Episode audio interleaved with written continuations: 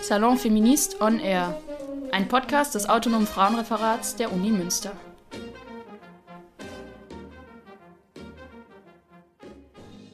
Hier sind Annalena, Laura und Sophie und wir begrüßen euch zu unserem heutigen Salon. Der Salon Feminist ist eine Veranstaltungsreihe, die es ja schon seit einiger Zeit gibt und die einige von euch vielleicht auch kennen. Und äh, wir dachten, wir führen die jetzt in einem etwas anderen Format als Podcast weiter. In unserem Podcast wollen wir gerne über feministische Themen diskutieren und zum einen gerne Gruppen aus Münster einladen, die sich mit Themen rund um Feminismus beschäftigen und mit denen darüber quatschen, was so in Münster geht. Auf der anderen Seite haben wir auch immer mal wieder ein feministisches Buch in der Hand oder haben einen Film geschaut und auch über die ähm, wollen wir mal ein bisschen quatschen. Viel Spaß beim Zuhören. Hallo und herzlich willkommen zu einer neuen Folge unseres Podcasts Salon Feminist on Air. Ähm, genau, wir haben unseren Podcast gestartet. In der ersten Folge haben wir mit dem Frauenstreikbündnis ähm, Münster über den 8. März 2021 gesprochen. Wenn ihr Bock habt, die Folge findet ihr auf jeden Fall noch auf Soundcloud und auf Spotify von den Kanälen des Asters der Uni Münster. Und ähm, vor ein paar Tagen haben wir auch mit dem Bündnis für sexuelle Selbstbestimmung gesprochen was die eigentlich so in Münster machen. Hört auch da gerne nochmal rein, wenn ihr Interesse habt. Genau, und dann kommen wir zum heutigen Thema. Und zwar sind wir in letzter Zeit oft durch Münster gefahren, trotz Corona, und haben immer wieder so Flächen gesehen, die mit Kreide beschrieben sind und die auf Übergriffigkeit hinweisen und Erfahrungen schildern. Und wir haben uns irgendwie gefragt, okay, was steckt eigentlich genau dahinter? Vielleicht habt ihr euch das auch schon mal gefragt. Und deshalb haben wir heute Catcalls auf Münster eingeladen und wollen uns mal ein bisschen mit denen über ihre Arbeit unterhalten und während was eigentlich genau dahinter steckt. Genau, hallo und herzlich willkommen. Stellt euch gerne einmal vor. Hallo, ich äh, bin Johanna von Catcalls auf Münster. Ich bin total froh, hier mit euch diesen Podcast aufnehmen zu können.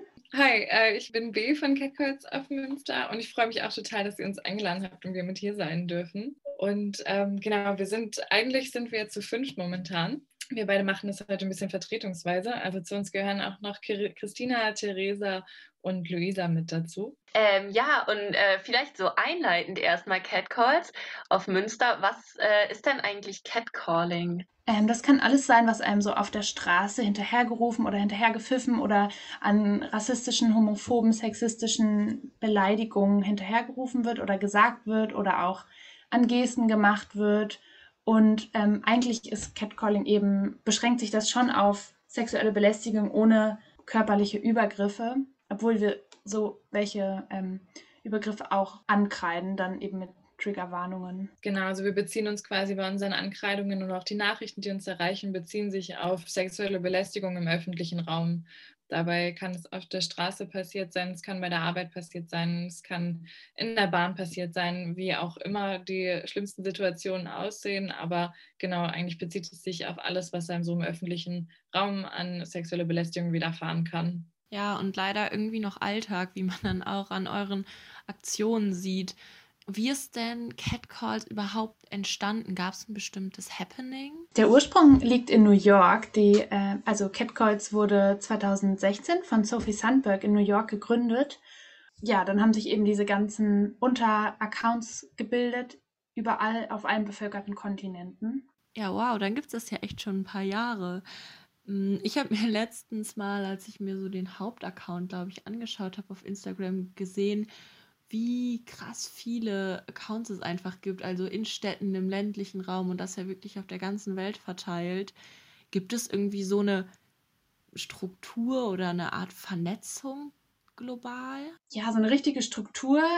Also wir wissen jetzt nicht von so Verbindungen, wie das in, auf den anderen Kontinenten, wie die Accounts miteinander verbunden sind. Aber so in Deutschland, der Schweiz und Österreich gibt es viel Austausch und es wird alle, alle zwei Monate gibt es eine Mitgliederversammlung oder ein Talkback Deutschland Treffen und so Sachen, wenn jetzt irgendwie ein Account noch eine neue Idee hat und irgendwas Neues verwirklichen möchte, dann wird das oder dann soll das ab jetzt auch mit Sophie abgesprochen werden in New York, damit sie auch so ein bisschen weiß, was überhaupt da so los ist bei den ganzen Unteraccounts und was mitbekommt. Ja, was ist so bei Catcalls auf Münster los? Ähm, viel interessanter vielleicht als die internationale Entstehungsgeschichte. Wie habt ihr euch so gegründet? Wir haben uns im September 2020 zusammengefunden und unseren Account aktiviert.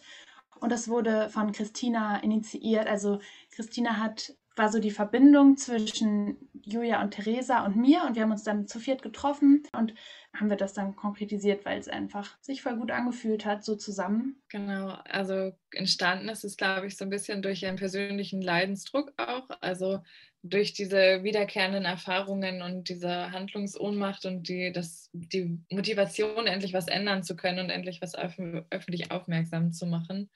Und äh, jetzt freuen wir uns, dass wir zu fünft sind und das äh, zu fünft irgendwie ein bisschen organisieren können und auf die Beine stellen können. Ja, cool, dass ihr euch so gefunden habt. Ist ja irgendwie doch meistens eher mit ja, einem traurigen Grund verbunden, aber trotzdem cool, dass ihr so irgendwie die Motivation gefunden habt, das in die Hand zu nehmen. Das führt uns auch schon so ein bisschen zu der nächsten Frage, die ich auf jeden Fall hatte. Und zwar, hm, wie, ist, wie arbeitet ihr? Also wie, wie funktioniert ähm, so dieser ganze Prozess bei euch des Ankreidens und so weiter? Vielleicht können wir euch ja so den Ablauf beschreiben, den so eine Nachricht macht oder so, ja, so den Prozess von einer Nachricht bis ähm, zu dem Post. Also wir bekommen eben die Nachricht bei Instagram geschickt und wir äh, antworten auf die Nachricht und dann fügen wir die Nachricht auch in eine Excel-Tabelle ein, damit wir einen Überblick behalten, weil wir ungefähr zwei bis drei Nachrichten pro Tag bekommen und so ungefähr 70 pro Monat. Ja, dann werden die, diese Nachrichten eben noch auf Englisch übersetzt und dann müssen die noch einmal zusammengefasst werden, damit, weil meistens nicht die ganze Nachricht auf der Straße stehen kann, weil das meistens zu viel Text ist. Hm, und dann zieht eben jemand los und kreidet ein paar Sachen an und dann, ähm, genau, kann es eben gepostet werden, so diese dieser Screenshot von der Nachricht zusammen mit, der, mit dem Foto von der Ankreidung und zusammen mit einem Bild von der Übersetzung. Genau, das ist eben also irgendwie auch mehr Arbeit, als wir uns das so vorher gedacht haben. Wir dachten irgendwie, wir gehen so los, kreiden das an und dann ist es schon erledigt.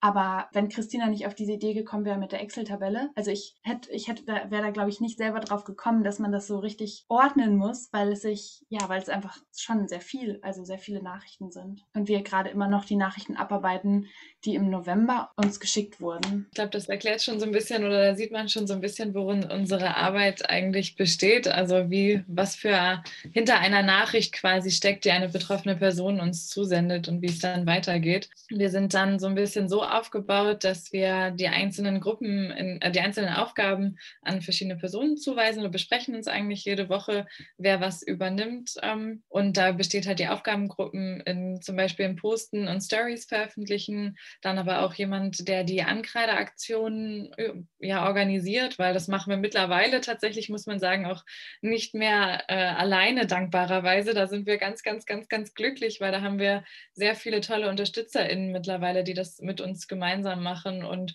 ähm, auch schon alleine losziehen. Und das nimmt wahnsinnig viel Arbeit ab. Also da sind wir wirklich sehr dankbar. Und ähm, genau da sind wir so in Stadtgruppen organisiert, also in Stadtteile. Genau, dann gibt es noch die UbersetzerInnen-Gruppe und da gibt es auch dankbarerweise wirklich sehr viele UnterstützerInnen, die das mit uns gemeinsam machen und die einzelnen Nachrichten immer übersetzen. Und äh, so teilen sich quasi die Aufgabengruppen so ein bisschen auf uns alle auf.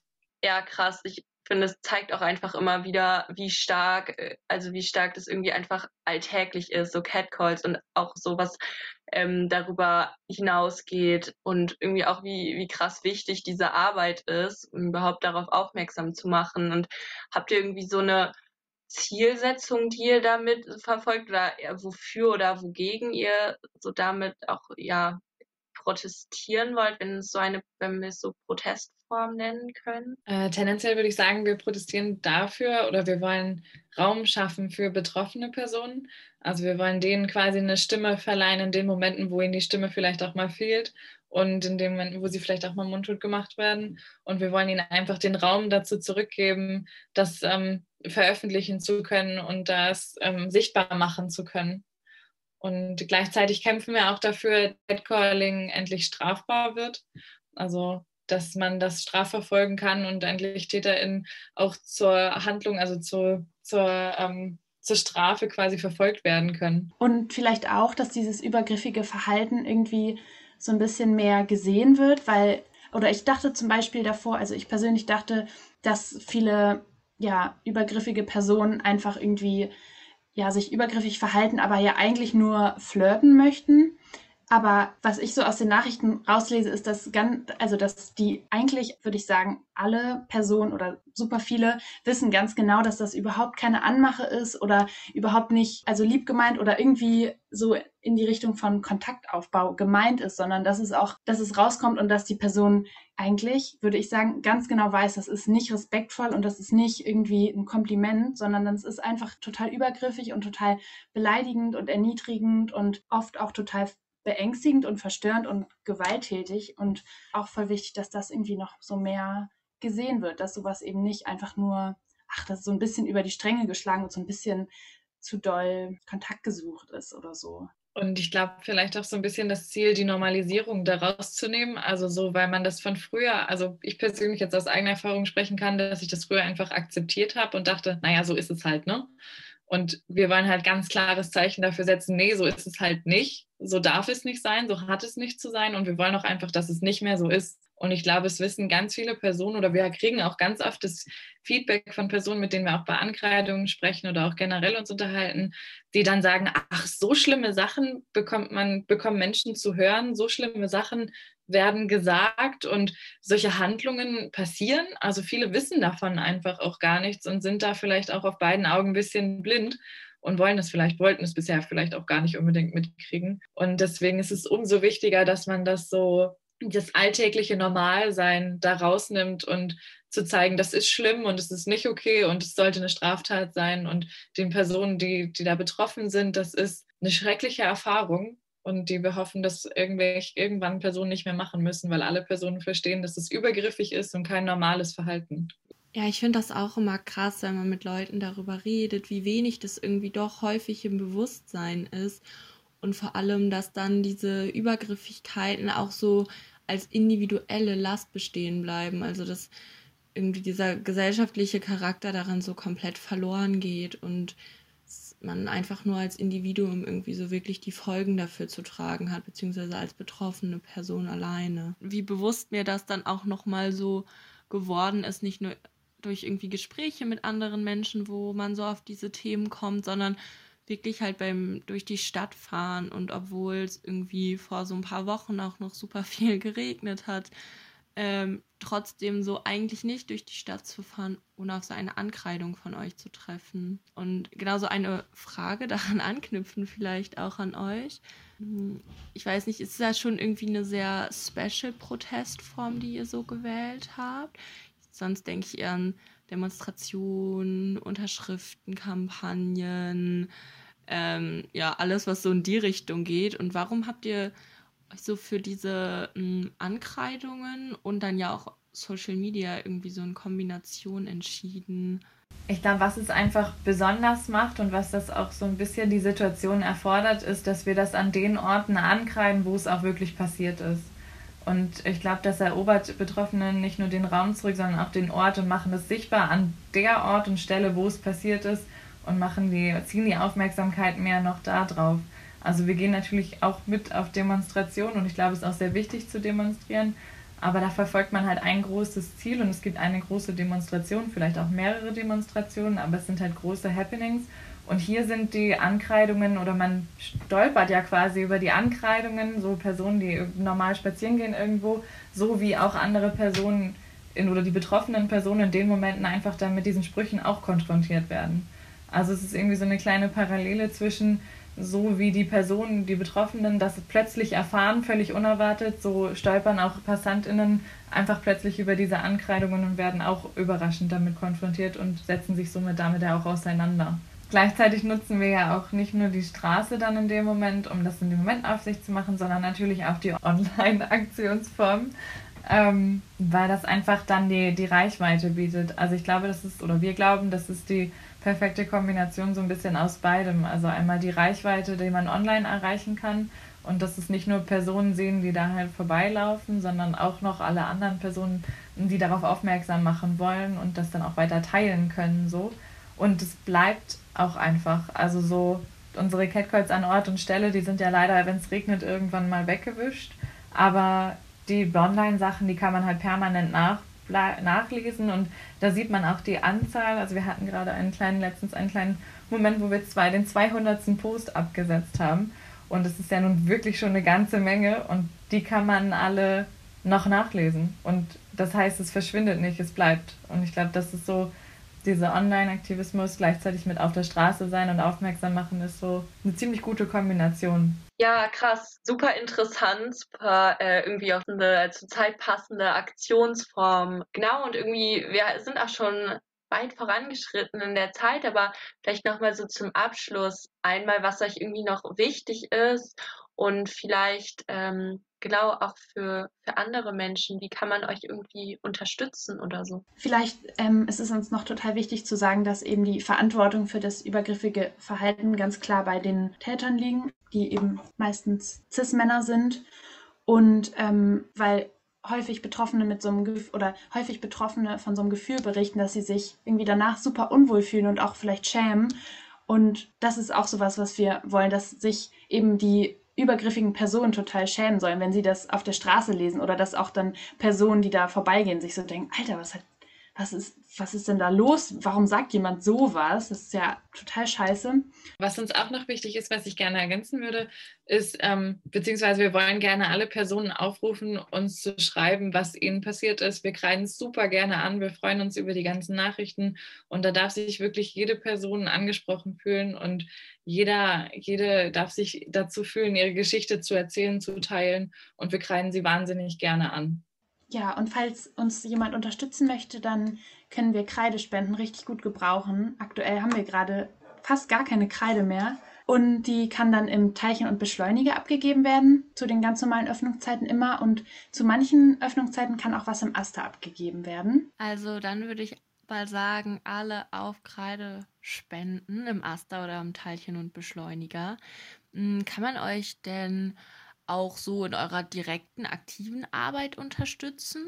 Ähm, ja, man kann uns bei Ankreidung unterstützen. Also wir haben jetzt verschiedene Ortsgruppen, das hat B eben auch schon gesagt, dass, äh, genau, dass wir eben nicht alleine ankreiden, sondern mit unserem großen Kreis an UnterstützerInnen, die dann mit uns ankreiden gehen, aber dann auch alleine ankreiden gehen und so eigene Gruppen bilden.